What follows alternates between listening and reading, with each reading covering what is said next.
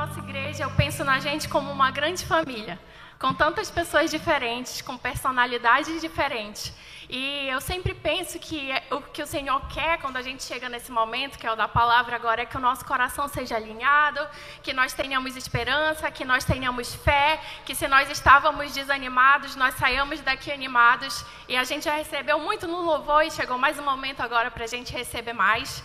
E eu queria que você estendesse suas mãos para cá, para a gente orar pela vida do meu João. É, e eu convido você para orar junto comigo. Pai, muito obrigada por essa manhã, muito obrigada por cada momento precioso que nós tivemos até agora.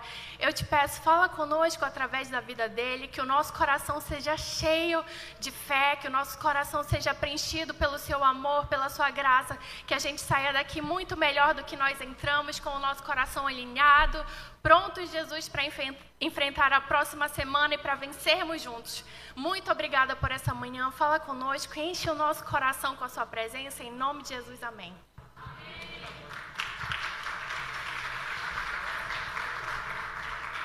Você pode sentar, quem estiver em pé. Você pode falar para a pessoa do seu lado. Hoje é um lindo dia. Não deixe ele escapar. Hoje também é um dia evangelístico. Né? É um dia evangelístico porque Belém está tão quente que as pessoas pensam muito no destino eterno delas, né? Entre para um lugar quente ou para um lugar mais frio, né? Só Deus sabe se o céu é frio, mas Belém está quente hoje. Quem concorda que Belém está quente?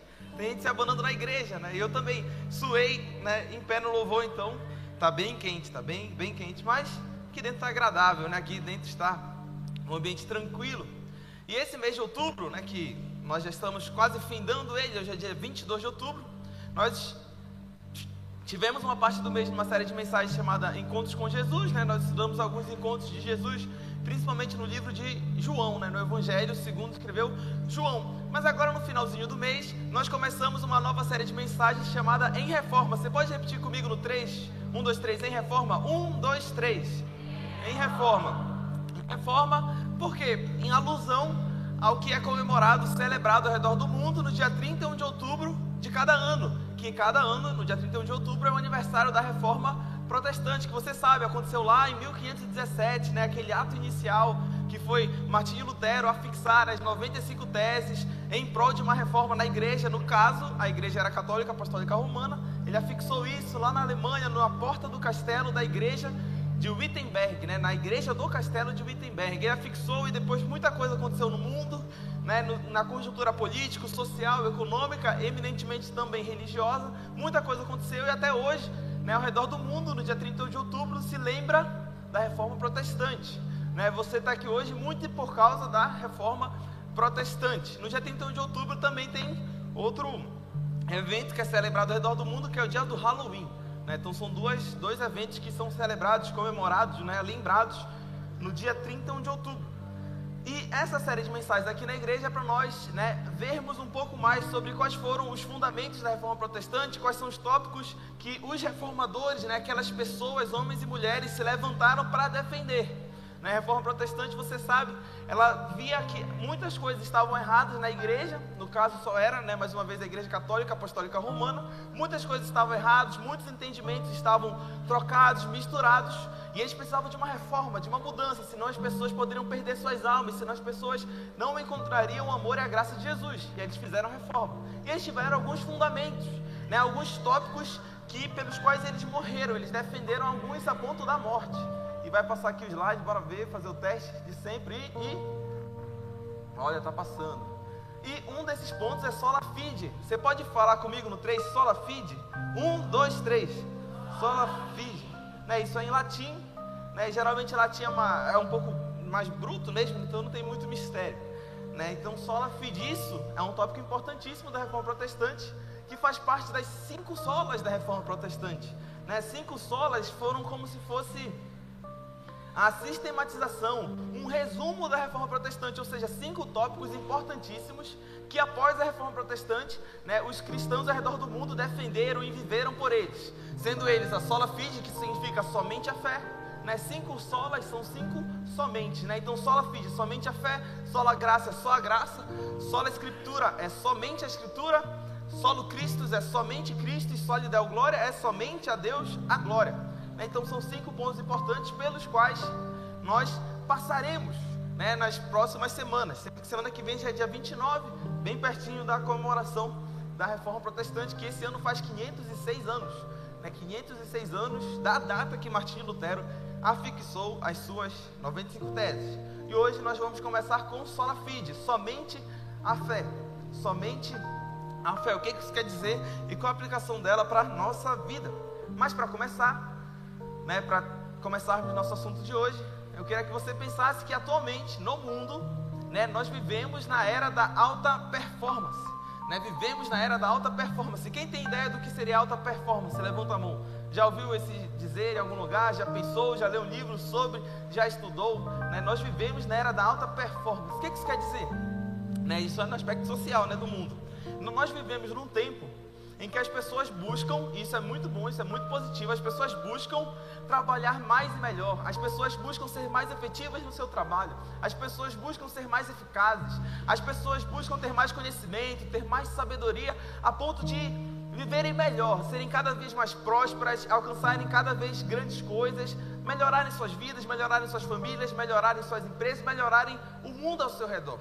Então as pessoas buscam alta performance, ou seja, viver bem. Né? Teríamos aquela pessoa que seria da baixa performance, aquela pessoa que não faz o que deve fazer, um preguiçoso, e está na baixa. Tem as pessoas da média, né? da mediocridade. Né? As pessoas que fazem, vão lá para o seu trabalho, cuidam da sua família, mas tudo ok, nada demais, nada excelente, nada ótimo, uma coisa ok. E tem as pessoas que buscam alta performance, né? buscam sobejar, buscam prosperar, ambicionam coisas grandes. Nós vivemos nessa era de pessoas que buscam coisas grandes, o que é bom, é bom para mim e para você. Por exemplo, nós, se você for ao shopping, aqui em Belém fechou a Saraiva, né, como ao redor do Brasil. Né, hoje em dia as pessoas compram mais livro na internet. Eu nem recordo da última vez que comprei. Acho que a última vez que comprei um livro físico foi no começo do ano, em uma viagem, mas é, um livro físico na livraria, né? Hoje em dia a gente compra livro na internet. Mas se você for a alguma livraria, muito provavelmente vai ter uma seção de livros que são de desenvolvimento pessoal. Quem já viu essa seção de livros? Levanta a mão assim. Né? Uma parte viu, parece que a direita aqui viu, a esquerda daqui da igreja não viu. Né? Porque às vezes tem um lado que levanta mais a mão do que o outro, cada domingo. Esse lado parece que aqui é hoje, mas a gente pode equilibrar isso. Então, quem já viu essa sessão, levanta a mão. Para ver, olha, equilibrou, já aumentou né, os nossos correligionários aqui da esquerda. Então, continuando, se você for no shopping, for numa livraria, vai ter essa, essa parte de desenvolvimento pessoal, que podem ter esses livros que estão aqui na tela. Né? Esses livros são do autor Joel J, que tem até a foto dele no livro 100% Presente. Eu já li, é um bom livro, né? um, é um livro interessante. Mas você vai, vai para essa parte vai ter lá vários livros né? sobre você ser melhor, você trabalhar melhor, você viver melhor, gerir melhor o seu tempo, cuidar mais da sua saúde, cuidar da sua emoção. E tudo isso, como eu já falei, é muito positivo. Mas, como tudo na vida, se for em demasia, se for de uma forma errada, se for é, muito. Se você exceder no, no, ponto que você deveria exceder nesse ponto, se você exceder o ponto né, do limite disso, isso pode acabar ocasionando problemas. E ficou meio escuro, eita, nem dá para ler. Mas isso daqui é uma reportagem da, da, da BBC Brasil. Nessa reportagem diz que mais de 700 mil pessoas morrem no mundo todos os anos por excesso de trabalho. Ou seja, muitas pessoas buscam alta performance, buscam trabalhar mais e melhor, mas, é, mais e melhor, mas elas erram no ponto. E elas acabam fazendo o oposto de alta performance, elas exageram nisso e acabam morrendo por trabalho. Ou seja, buscam tanto ser melhores em algo e acabam trabalhando demais a ponto em que morrem. Quem, quem alguém aqui, quem que está aqui, conhece alguém que trabalha muito? Levanta a mão. Né? Dizia, vão dizer que é um workaholic. Quem se considera alguém que trabalha muito? Levanta a mão. Trabalha muito. 12, 14, 16 horas por dia. Quem considera? Temos pessoas, ou seja, isso é muito, né? É muito mesmo, né? Nós temos sempre aquelas pessoas que Três, quatro horas de trabalho já tá bom, já dá para passar o dia. Quem aqui é assim? Brincadeira. Né? Não, três, quatro horas já tá bom, dá para passar o dia, né? Não aguento mais. Tem aquelas pessoas que vivem tranquilamente com as suas oito horas de trabalho, né? Que é, é o ordinário, né? A média geral, oito horas de trabalho. Tem aquelas pessoas que gostam muito de trabalhar, trabalham 10, 12 horas. Mas tem pessoas que extrapolam um pouco, né? Trabalham 16, 18 horas. Né? Ainda mais se você ganha dinheiro de acordo com as horas trabalhadas. Aí a tentação é grande né? Você fica tentado às vezes a trabalhar mais. Mas você sabe, a gente não pode extrapolar, né? Nós somos humanos, né? Não somos máquinas. A gente não consegue ficar igual computador trabalhando o dia todo. A gente precisa de Deus, precisa da família, precisa de esporte, precisa de amigos, né? a gente precisa de coisas além do trabalho. O trabalho não é tudo na nossa vida. Tem até a piada que contam do Robocop. Quem aqui já assistiu Robocop? Sabe quem foi o Robocop? Ninguém sabe. O Robocop, aquele policial que virou um robozinho, né? Né? O pessoal brinca que o Robocop ele morreu trabalhando, sendo policial, e ressuscitaram ele para ele voltar ao trabalho. Ou seja, uma vida difícil, né? Ele morreu trabalhando, ressuscitaram ele para ele voltar para o trabalho. É uma vida que muitas pessoas não gostariam de ter. Mas nós estamos nessa era da alta performance, as pessoas trabalham muito e buscam grandes objetivos, o que é muito bom. Mas você sabe, se você pesquisar, você vai descobrir que no mundo atual nós trabalhamos mais que os camponeses medievais. Você pode pesquisar, isso não vai ser difícil você achar. Nós trabalhamos mais que os camponeses. Ao mesmo tempo, a nossa vida é muito melhor, é muito mais confortável, a gente tem acesso a muito mais coisas do que um camponês medieval, né? Então não é um julgamento puro e simples. Mas nós trabalhamos mais. Por quê? Porque os camponeses medievais, principalmente na Europa, eles trabalhavam de acordo com as estações, trabalhavam de acordo com a luz do dia. Né? Começavam a trabalhar cedo, terminavam a trabalhar cedo. Né? Quando estava anoitecendo, eles tinham o momento do café da manhã, do almoço, do cochilo da tarde. Quem gosta de cochilar de tarde? Pouca gente, né? Ninguém levanta a mão nessas horas. Né? Quem gosta de cochilar de tarde, então eles cochilavam de tarde. Como eles trabalhavam de acordo com a estação, quando a estação não era propícia, por exemplo, o inverno, ou quando não dava para plantar, para colher, eles tiravam férias. E há estudos que dizem que os camponeses, de acordo com alguns países né, da Europa, alguns, né, em alguns lugares, os camponeses tiravam férias de 5, 6 meses por ano. Ou seja, é muita férias. Quem gostaria de tirar uma férias de cinco meses? Levanta a mão. É, eu não gostaria, jamais. Quem aqui é aquela pessoa que começa as férias, três dias já tá bom, parece que enjoa. É, algumas pouquíssimas pessoas, né? A maioria gosta das férias. Né? Três dias parece que enjoa, né? Você gosta das férias, mas depois fica, meu Deus, como é que eu, o que, que eu faço? Né? Eu tenho que trabalhar, que tem que fazer alguma coisa, não necessariamente trabalho. Mas eles trabalhavam menos. Os camponeses medievais trabalhavam menos, bem menos. Esse teórico economista do século XX, muito importante, John Maynard Keynes, ele teve uma previsão, ele dizia que quando chegasse o ano de 2030, o ano de 2030, ou seja, daqui a sete anos, ele previa que quando chegasse 2030, a riqueza das pessoas seria tão grande que as pessoas quase que não trabalhariam mais. Elas viveriam para lazer, para cultura, para estudar coisas que queriam, para esporte. Né? Obviamente ele errou, ele errou muito nesse ponto ele errou miseravelmente, né? Porque provavelmente vai chegar 2030 e nós, graças a Deus, seguiremos trabalhando. Não vai ter esse momento né, em que nosso trabalho vai parar. Mas você sabe, o problema disso, como eu já falei, é que o trabalho nunca para. Nós trabalhamos muito, nós vivemos muito em prol de uma performance às vezes inalcançável. Vivemos em prol de fazermos por merecer algo, vivemos em prol de, de trabalharmos a ponto de crescermos na vida, alcançarmos coisas e por vezes isso pode se tornar um problema. Diferentemente do camponês medieval que trabalhava de acordo com as estações do dia, hoje, no mundo de hoje, o trabalho nunca para. Por quê? Porque nós temos o celular. Né? Quem aqui trabalha com o celular? Levanta a mão assim. Utiliza o celular. Então o trabalho nunca para, porque você chega em casa, você lê e-mail, você recebe uma ligação, você manda mensagem para alguém, você faz uma compra, você faz. Então o trabalho, ele permanece, o trabalho nunca para trabalho nunca acaba, você sempre está trabalhando, tentando viver uma performance que às vezes é inalcançável, tentando viver uma performance impossível.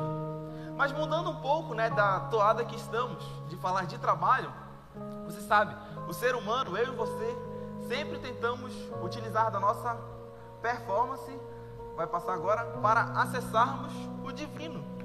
É, eu e você sempre tentamos ter performance, agir né, de modo em alta performance, não somente para trabalho, para ser uma boa pessoa, para suprir as necessidades do lar ou algo do tipo.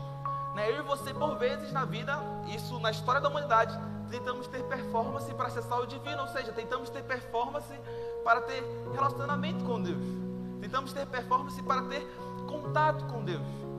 Isso é pior do que ter alta performance no trabalho, isso é pior do que buscar ser melhor, porque usar a nossa performance o nosso comportamento, os nossos hábitos para ser aceito por Deus é impossível. É realmente impossível.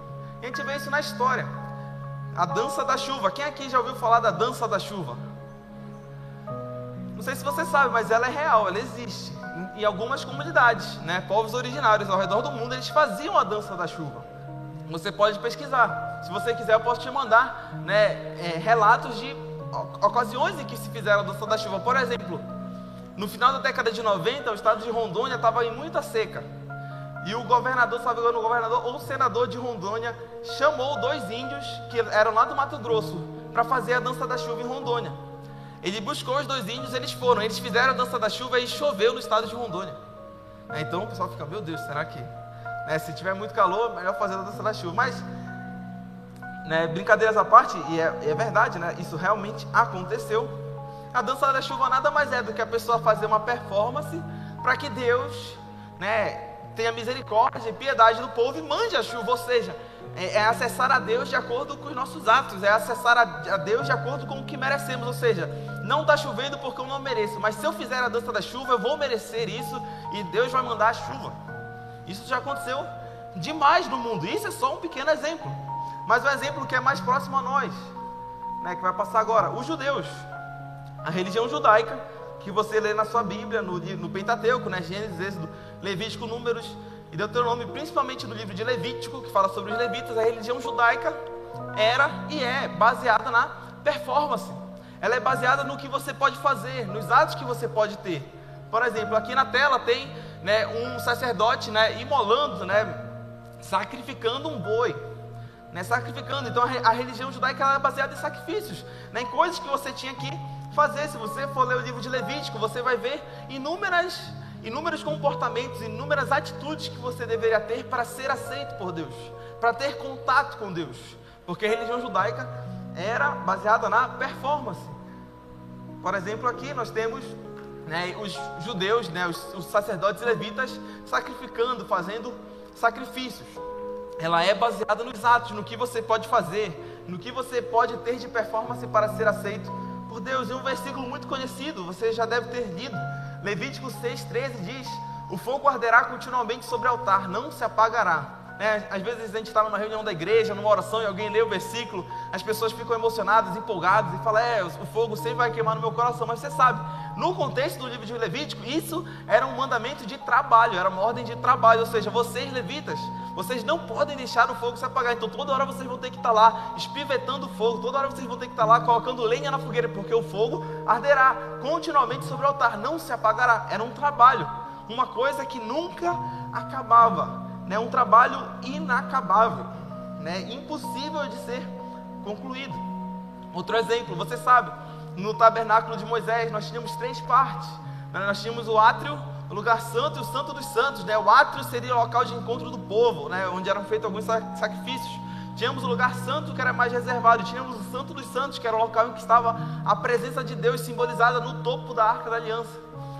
O tabernáculo de Moisés, que Deus deu para Moisés o modelo, né? Deus, Deus deu para Moisés ver como deveria ser o tabernáculo, você sabe, você já leu a Bíblia, eles fizeram o tabernáculo de acordo com as ordens divinas, né? como Deus mandou, o Bezalel, o artífice, fez tudo de acordo com o que Deus queria. Né? Deus dispunha o tamanho, o comprimento, a altura de tudo, ele, Deus falava qual seria a cor de tudo, e eles fizeram o tabernáculo. No tabernáculo de Moisés tinham essas três partes: átrio, lugar santo, santo dos santos. Tínhamos inúmeros utensílios, né? tínhamos candelabro, tínhamos bacia, tínhamos inúmeros utensílios para que os sacrifícios fossem feitos. Mas um móvel, uma coisa que não tinha no tabernáculo era cadeira cadeira. Tipo aqui você está sentado no tabernáculo, não tínhamos cadeiras. Por quê? Porque o sacerdote, o levita, não podia descansar. Não tinha momento no tabernáculo para descanso. Né? Era um trabalho sem fim, um trabalho sem parar. E você já leu a Bíblia, era por turnos. Né? Até lembra hoje em dia como é o mundo, né? que a gente trabalha por turnos. Na época lá do tabernáculo já tínhamos turnos.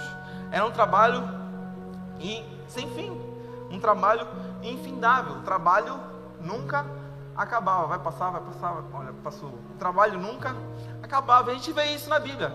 No livro de. Vai passar, vai passar, passou. No livro de Hebreus, capítulo 10, versículo 1 diz assim: Porque a lei, tendo a sombra dos bens futuros, e não a imagem exata das coisas, não pode nunca pelos mesmos sacrifícios que continuamente se oferecem de ano em ano, aperfeiçoar os que se chegam a Deus. O que, que o autor de Hebreus está dizendo? É que os sacrifícios eles eram feitos de ano em ano, continuamente, mas isso jamais poderia aperfeiçoar aquelas pessoas, jamais poderia justificar aquelas pessoas, jamais poderia fazer com que essas pessoas que sacrificavam fossem aceitas por Deus. Em outro versículo do livro de Hebreus nós lemos: Pois a lei nenhuma coisa aperfeiçoou, e desta sorte é introduzida uma melhor esperança pela qual nos aproximamos de Deus. Né, o autor está falando que aquele modelo vivido debaixo da lei judaica, debaixo da lei de Moisés, nunca fazia com que ninguém fosse aceito por Deus. Mas nós cristãos recebemos uma outra esperança. E nós temos também no livro de Romanos, vai passar agora.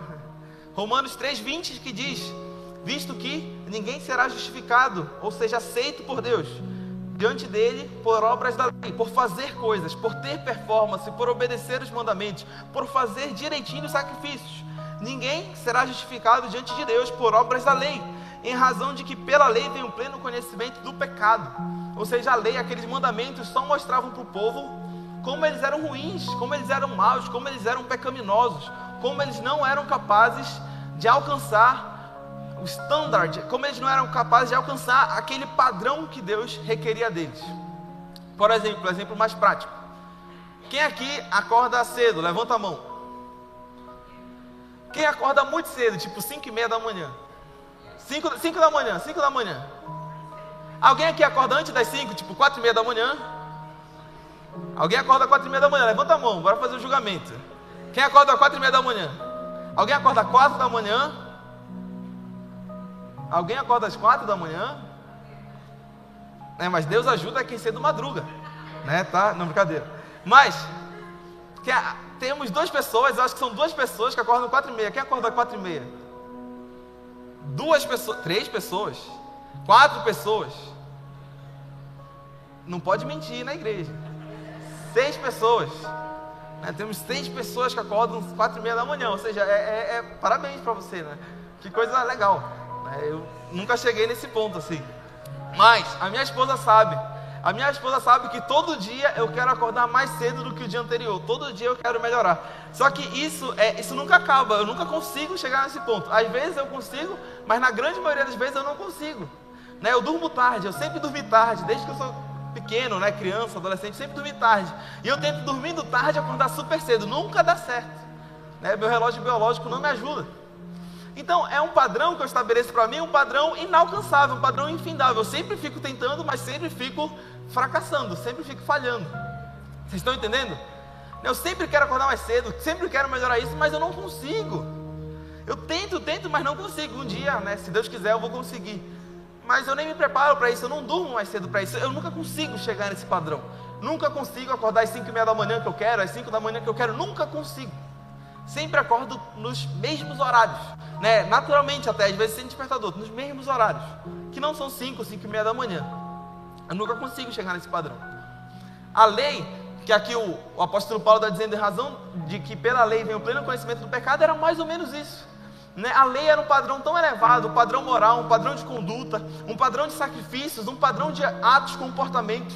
A lei era um padrão de performance tão elevado que os judeus nunca conseguiam ser aperfeiçoados, que eles nunca conseguiam ser justificados, eles nunca conseguiam acessar a Deus, eles nunca conseguiam ter contato com Deus, só ficavam com conhecimento de seus próprios pecados, de suas próprias falhas, de suas próprias debilidades.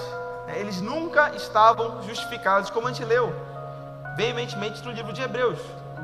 Todo ano eram feitos sacrifícios, mas eles nunca eram aperfeiçoados, nunca eram justificados. Aqui entra um conceito importante para a gente, que vai nos acompanhar na ministração de hoje.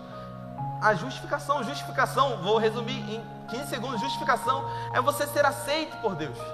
É você é, ter um currículo, por isso que aqui justificação é igual currículo, é ter um currículo aceitável para Deus. Por exemplo, é, a, o, eu roubei o, o Renan, eu não roubei o Renan, só uma brincadeira, né? Só um exemplo. Eu roubo o Renan. O Renan me perdoou. Eu sou um, um ladrão perdoado, né? Eu fui perdoado. Então ele não vai me culpar, ele não vai me condenar, não vai me levar para a cadeia. Mas eu roubei ele. Mas eu sou um ladrão perdoado, eu fui libertado da minha culpa. Mas isso não é justificação, isso seria mais o perdão. A justificação é se o Renan de uma certa forma apagasse aquele escrito de dívida que eu tinha, apagasse é, aquele ato errado, aquele ato pecaminoso que eu fiz. Ele apagasse que eu tivesse assaltado ele, que eu tivesse roubado dele.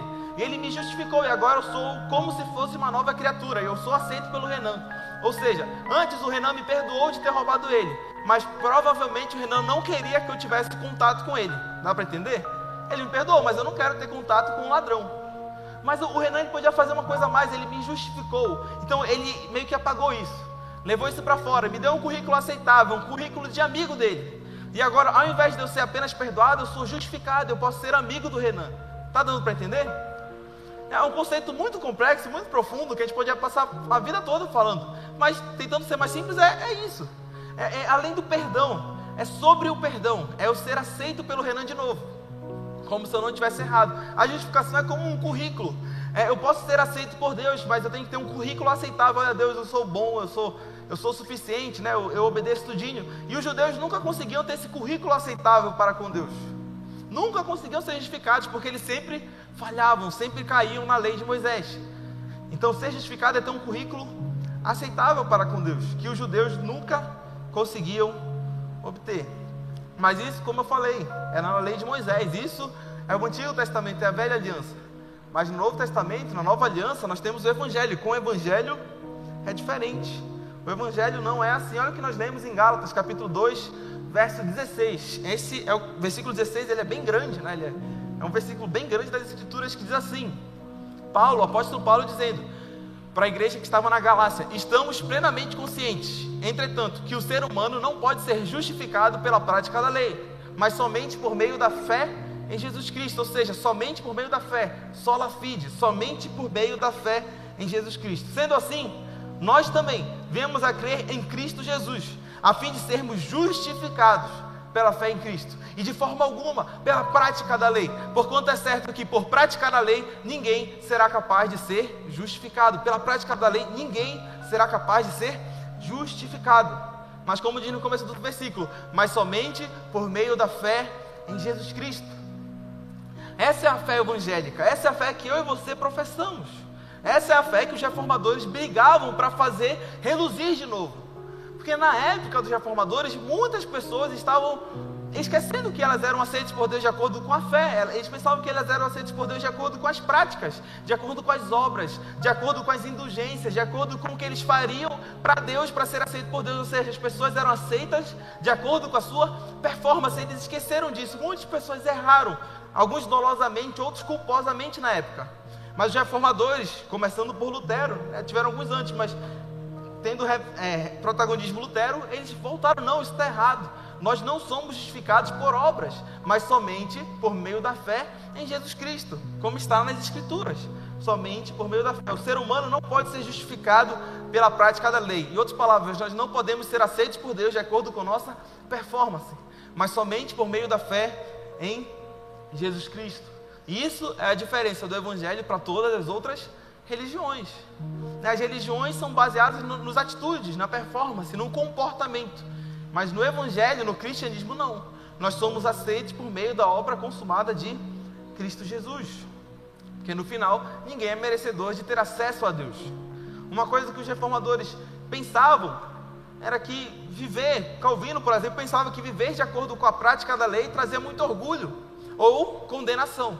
Por exemplo, um dia você está bem, você acorda bem, você ora, lê a Bíblia, você ajuda seu irmão, você não xinga ninguém, você não briga no trânsito, bate no seu carro e você perdoa a pessoa, paga o conserto do carro dela, ou seja, você é uma pessoa sensacional. Nesse dia que você viveu bem, você estaria orgulhoso, estaria soberbo, pensando: ah, agora eu posso orar que Deus vai ouvir, agora eu posso orar que as comportas do céu vão fazer exatamente o que eu pedi, porque eu me comportei bem, porque hoje eu tive uma boa performance. Mas, de outro modo, né? No dia que você acordou atrasado, no dia que você brigou com alguém, no dia que você xingou alguém, no dia que você bateu o carro de alguém e saiu fugindo, né? E saiu correndo, nem quis pagar, nem quis ajudar, porque você já estava atrasado. No dia que você foi ruim, você ia chegar e orar para Deus, não com soberba e orgulho, você ia chegar e orar para Deus condenado, pensando que você já estava no inferno, pensando que Deus ia olhar para você agora, tu vai para o inferno, seu miserável, agora tu vai sofrer, tu errou pra caramba hoje. E a pessoa sempre ia viver nesse evangelho, nesse cristianismo de um dia estar tá com soberba, que é o pior pecado. Né? Não pior pecado, mas acho que você entendeu, né? A soberba precede a queda, a soberba é o pecado de Lúcifer, né? Então, brincando, seria, entre aspas, o pior pecado, mas sim, aquele pecado horrível, melhor dizendo. Então, um dia você ia ter isso, essa soberba, o que obviamente não é o que Deus quer para você, e outro dia você ia ter condenação, ia não, não ia conseguir orar. E o que provavelmente ia acontecer na sua vida é que você ia, como dizemos hoje em dia, ia se desviar, ia sair dos caminhos do Senhor. Porque você não ia conseguir viver com Deus sabendo que você é tão ruim, sabendo que você é tão condenável. Né? Algumas pessoas ficaram até e ficam até hoje com depressão por isso, porque elas se sentem tão culpadas, tão condenadas e não conseguem viver com Deus. Mas o fato do Evangelho é que ninguém é merecedor de ter acesso a Deus, nem no dia que a gente está bem, nem no dia que a gente está mal. Ou seja, não tem por que se orgulhar e não tem por que se condenar, ficar em depressão. Porque ninguém jamais foi capaz de cumprir a lei. Ninguém conseguiu ter performance para chegar nesse patamar de ter acesso com Deus baseado no seu currículo, baseado na sua feitura, nos seus atos.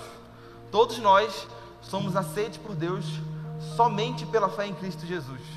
E essa é a fé evangélica. Isso nos leva a uma pergunta rápida: o que é a fé? A Bíblia responde em Hebreus, capítulo 11, verso 1. Você sabe esse versículo? O que é a fé? A fé é a certeza de coisas que se esperam e a convicção de fatos que se não veem.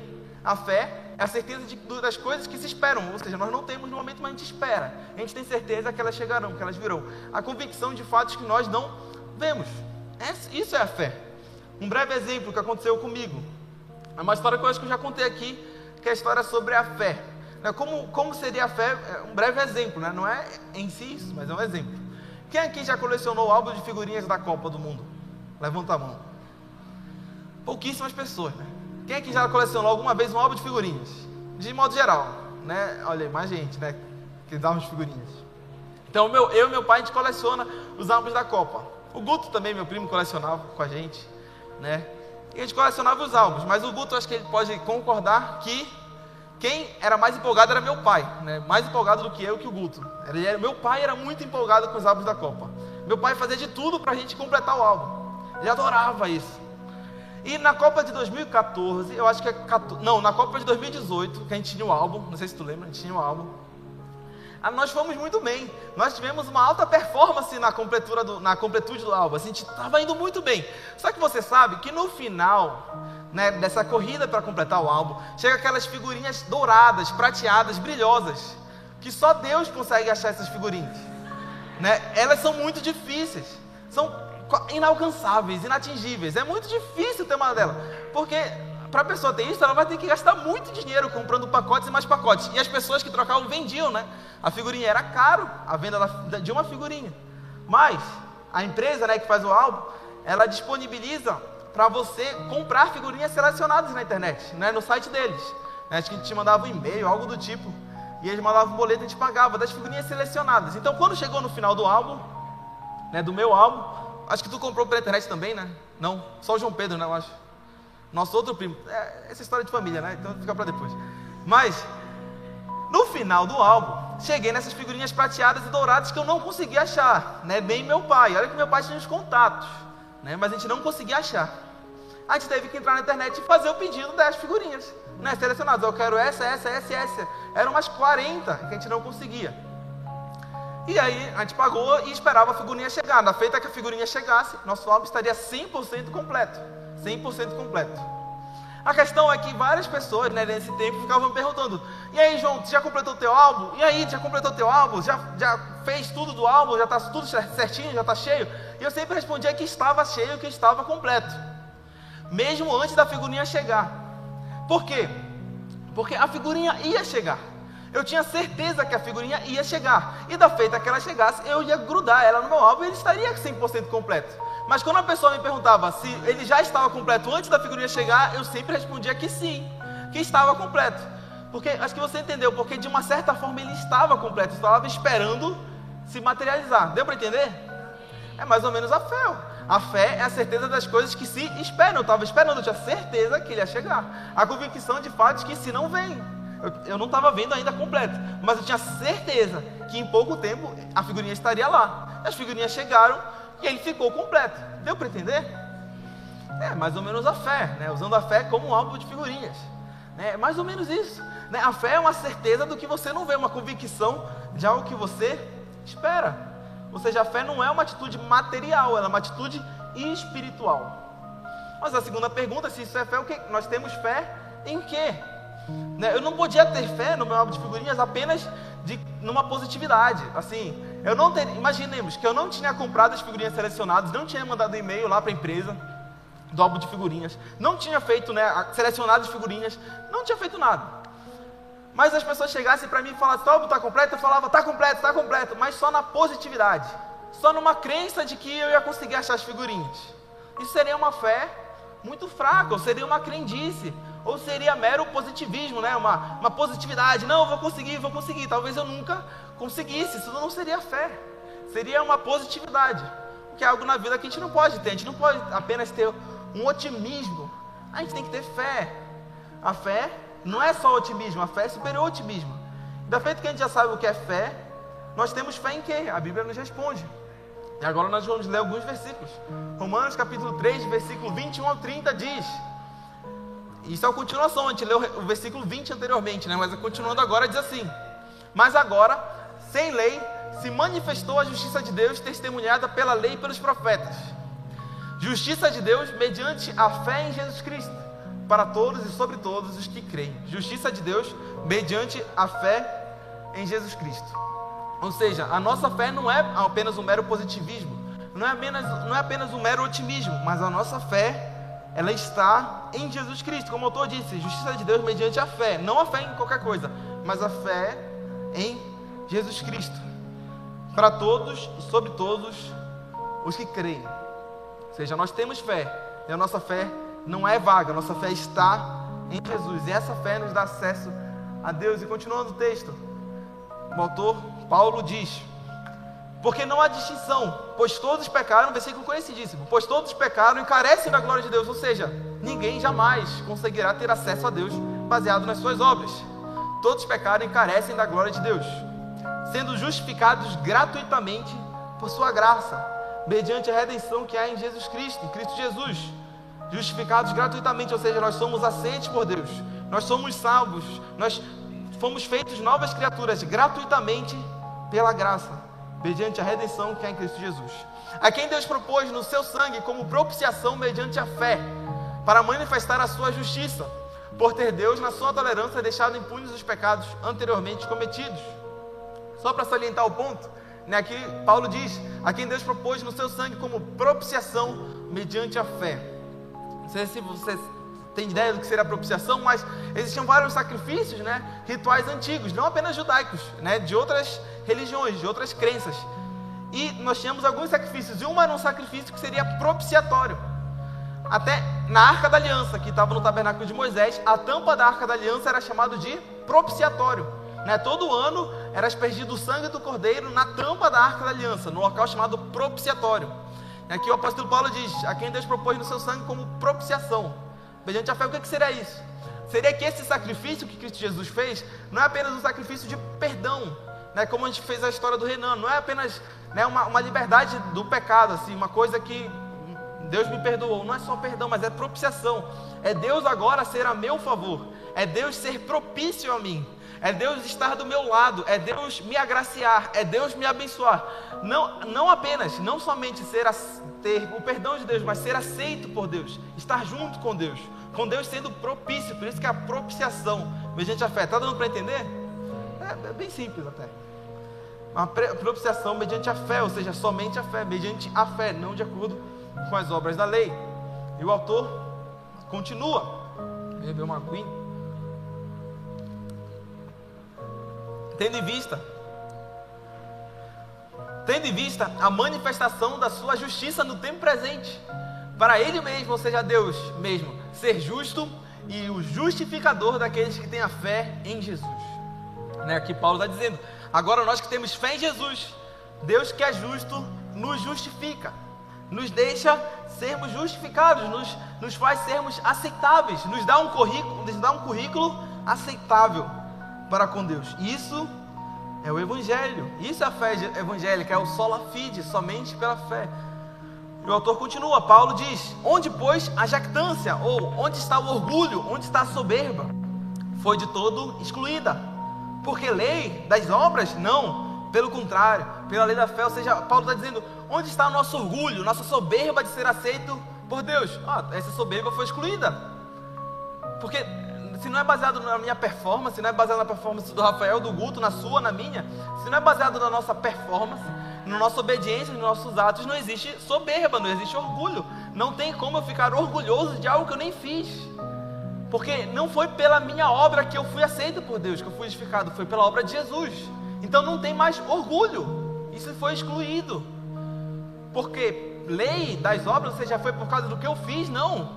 Pelo contrário, pela lei da fé, ou seja, a minha fé em Cristo Jesus me justifica. E eu não tenho obras para com isso, eu só tenho fé.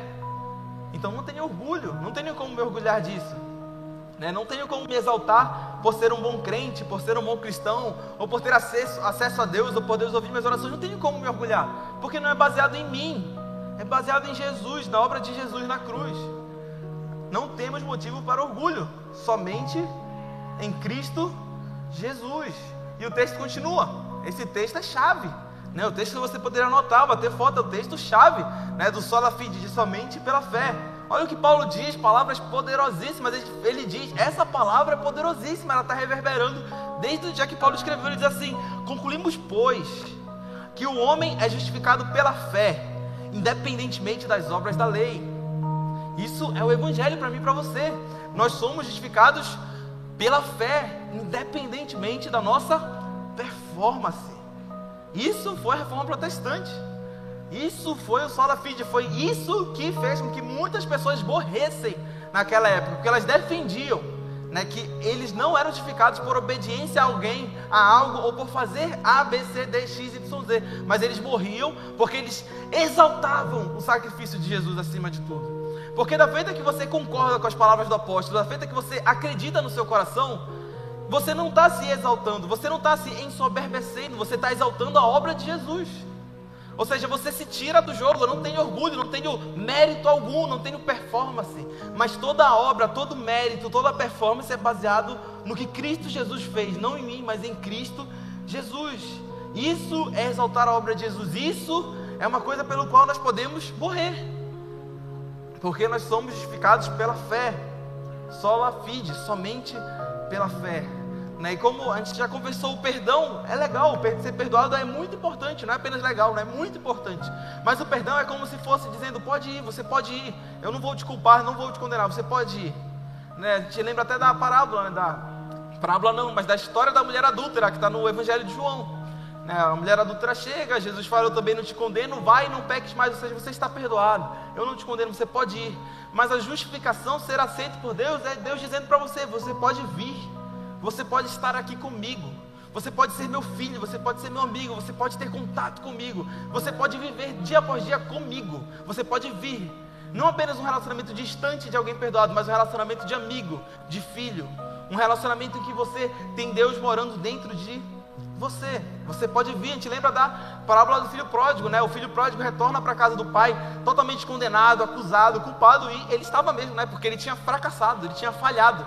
A lei, ela existe para nos mostrar o nosso pecado, pra, ela existe para nos mostrar a nossa necessidade de um Salvador. E ele chega lá para o pai, em pecado, triste, pedindo perdão. E o pai a gente percebe pela narrativa, ele já o perdoa, mas além disso, o pai justifica o filho pródigo. Como assim? Ele, ele troca roupa, ele traz uma nova sandália, um novo cajado, ele, ele justifica o filho pródigo, ele transforma ele. Então ele volta a aceitar o filho pródigo. Em vez de apenas, não, meu filho eu te perdoo, mas vai trabalhar, ele fala, não, agora você pode vir, estar aqui comigo, a gente vai fazer uma festa hoje. Depois Jesus fala, né? Há mais alegria no céu por um pecador que se arrepende. A alegria no céu, a festa no céu, quando o pecador se arrepende. Ou seja, a justificação é ser aceito por Deus pela fé. Você pode vir, você pode estar aqui comigo.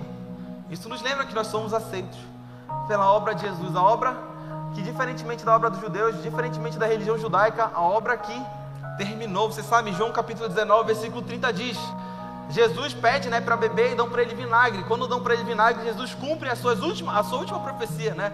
Cumpre as últimas profecias, porque Jesus tinha que cumprir toda a lei. Jesus foi a única pessoa que conseguiu ser, entre aspas, justificado para com Deus, conseguiu ter acesso a Deus de acordo com a sua performance. Porque Jesus nunca pecou, nunca cometeu pecado, então ele foi aceito a Deus. E aí ele cumpre essa última profecia, provando vinagre.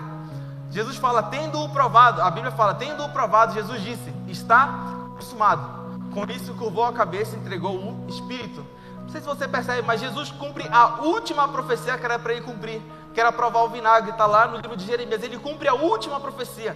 Ele cumpre a profecia, né, tendo provado. Quando ele cumpre a última, ele fala: agora sim está consumado. A obra foi feita. Eu fiz tudo que era para eu fazer. Depois que ele fala, está consumado, acabei meu trabalho, ele curva a cabeça entrega o Espírito. Ele consuma a obra, a obra que era para nos salvar, para nos perdoar, para nos justificar. Ele consuma tudo. Você sabe, naquele dia que você trabalha bem, você chega às seis da tarde, seis e meia, você entrega tudo que era para você entregar, você faz tudo que era para você, você fazer, você fica feliz, você sai do seu trabalho, chega em casa leve, tranquilo. Quem já passou por isso? Chega em casa bem, né? Eu consumei a minha obra, eu fiz tudo que era para eu fazer. Agora eu posso relaxar, assistir o jogo do São Paulo. Agora eu posso, né? 3 a 0 graças a Deus. Né? Agora eu posso relaxar, né? assistir coisa boa na TV, o jogo do São Paulo, e, e, e curtir a vida. Né? Agora eu posso ficar bem, porque eu consumei minha obra. Você não fica preocupado, não fica ansioso, nervoso. Caramba, eu não consegui acabar aquele relatório, amanhã eu tenho que chegar cedo, eu tenho que fazer. Ou pior, você não fica trabalhando em casa, porque você consumou sua obra. Você terminou tudo. Semelhante ao que Jesus fez, ele prova o vinagre, cumpre a última profecia e ele diz: está consumado, está acabado. Né? O em hebraico, não é uma frase que é um dizer que é até conhecido no Brasil, até telestai, está consumado. E aí ele pode falecer. Ele curva a cabeça e entrega o Espírito. Porque agora ele fez toda a obra que era para nos salvar. A obra que era por amor. E aí, voltando ao livro de Romanos, Paulo continua dizendo: É porventura Deus somente dos judeus? Não é também de gentios, ou seja, Deus é só dos judeus ou é também das pessoas que não são judias, né, dos gentios? Aí Paulo diz, sim, também Deus é Deus dos gentios, é o nosso Deus, que não somos judeus. Deus também é Deus dos gentios, visto que Deus é um só, o qual justificará por fé o circunciso, e mediante a fé o incircunciso, ou seja, a fé nos une, né? Diante de Deus nós não temos mais diferenças, porque agora nós fomos justificados, nós somos aceitos por Deus pela obra de Cristo Jesus. Você pode ficar de pé? Nós já estamos encerrando.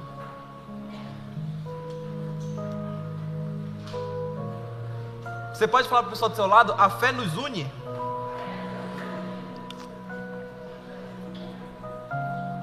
Porque mediante a fé, Deus justifica o circunciso, e mediante a fé, Deus justifica o incircunciso. O Evangelho exalta a obra de Cristo Jesus. Falar que só somos justificados e aceitos por Deus somente pela fé, sem obras da lei, é um ato de exaltação à obra consumada de Jesus. Porque não depende de mim, não depende de você, depende do que ele fez. E o que cabe a nós é responder em fé. O que cabe a nós é ter fé.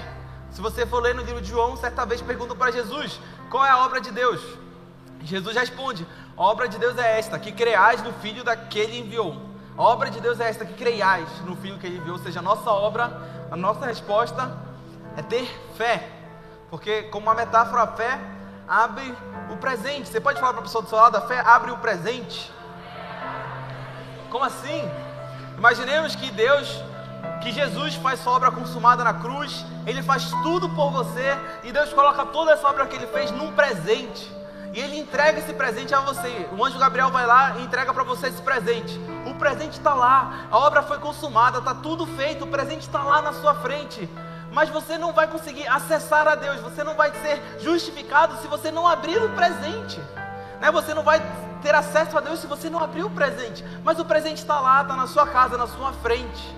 A sua fé abre o presente.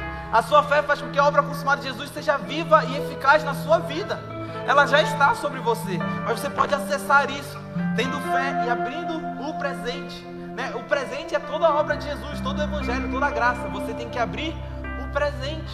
Isso não é uma obra da lei, não é algo que você tem que fazer, é algo que você tem que crer. Né? As Escrituras dizem em Romanos: se você confessar com a sua boca e crer no seu coração, você será salvo.